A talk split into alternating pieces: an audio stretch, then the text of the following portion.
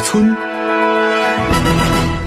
欢迎来到新闻地球村，我是小强。我们首先来关注中韩外长会。九号，也就是昨天，中国国务委员兼外长王毅与韩国外长朴正举行会谈，这是韩国尹锡悦政府成立以来首次派高官访华，也是王毅和朴正继上月在印尼巴厘岛举行的二十国集团外长会期间举行会谈后，再次进行正式会谈。据韩联社报道，王毅和朴正当天就中韩关系发展方向、韩国加入芯片四方联盟预备磋商会议、萨德系统部署问题、半岛局势等议题进行了讨论。韩联社昨天称，王毅与朴正当天举行了时长一小时四十分钟的小范围会谈，随后进入扩大会谈。另据韩国经济报道称。朴正在会谈期间向中方通报了韩国政府将参加芯片四方联盟预备磋商会议的计划，并请求中方理解。韩国媒体指出，韩国政府虽然计划参与有关会议，但将强调以排斥特定国家的方式运营该机制不可取的立场。韩联社此前称，朴正将致力于消除中国政府因韩方决定参加芯片四方联盟预备磋商会议而产生的误解。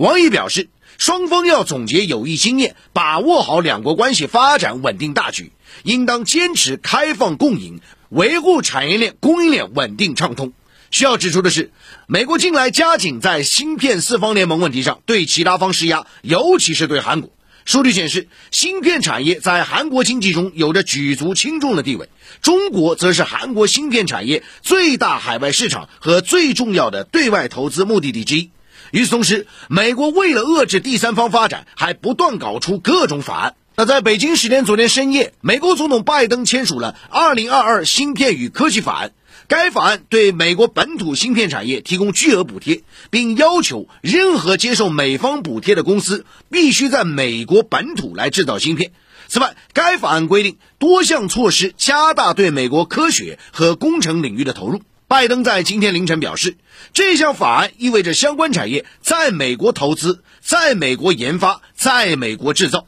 多数观点认为，美国签署芯片和科学法案，并试图组建芯片四方联盟，实际上是意图在芯片半导体领域遏制第三方的发展。对此，有分析师指出，美方上述行动将推动第三方半导体国产化加速。据了解，美国企业在半导体领域虽然遥遥领先，排名前十的半导体龙头中有六家来自美国，但全球先进的半导体组件制造基地大部分都位于亚洲。时至今日，亚洲的半导体出口量已占全球的百分之八十，包括苹果、高通、博通在内的美国芯片设计企业，绝大部分的芯片生产都高度依赖亚洲的晶圆代工厂。而当前，芯片在全球产业链中的重要地位已经不言而喻，在几乎所有电子设备的供应链中都占据着最关键的位置。好，我们接着话题来关注啊，联邦调查局 FBI 突击搜查特朗普住所，引发外界关注。北京时间九号，美国联邦调查局，也就是 FBI 的特工突击搜查前总统特朗普位于佛罗里达州的私人住所海湖庄园，搜查持续了几个小时，引发美国上下一片震惊。而搜查发生时呢，特朗普本人并不在海湖庄园，而在纽约的特朗普大厦。但他第一时间向媒体透露了这一搜查的消息。美国 CNN 就指出，在美国历史上，针对一位前总统住所的突击搜查绝无仅有，这标志着美国司法部对特朗普调查行动的戏剧性升级，并引发一场非同寻常的政治风暴。那对于这次的突击搜查，包括特朗普本人和共和党高层都严厉予以谴责，称其是针对特朗普的政治迫害，狠批民主党人将司法系统武器化。而作为搜查行动的主导者呢，美国的司法部和联邦调查局啊都拒绝做出任何回应。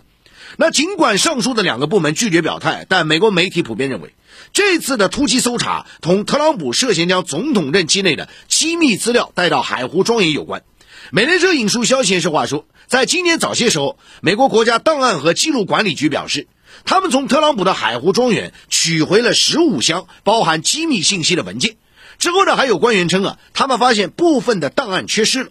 那按照规定呢，特朗普应该在离任时移交这些材料。CNN 则指出，司法部现在已经有两项已知的跟特朗普有关的调查。一项呢，就是涉及他试图推翻2020年总统选举结果和煽动2021年1月6号的国会山暴动；另一项呢，就是涉及不当的处理机密文件的问题。那么有美国司法部官员说呢，这样的调查可能导致特朗普关进监狱。那可以说呢，这一次的突击搜查也是引发了国际媒体的高度关注。同时呢，美国主流媒体啊，大多对特朗普所说的啊这个搜查是政治迫害的这样一个说法是嗤之以鼻。美联社昨天评论称呢，最新的搜查无疑是增加了他试图参加2024年总统选举面临潜在的法律风险。Cn 则指出呢，对任何主要政治人物采取此类行动都是非常微妙的，而鉴于特朗普的地位，这样的搜查尤其严重。很明显，美国司法部也好，联邦调查局也好，他们的高层在签署这个搜查令前，完全了解这次的突击搜查行动会引发的爆炸性的反应。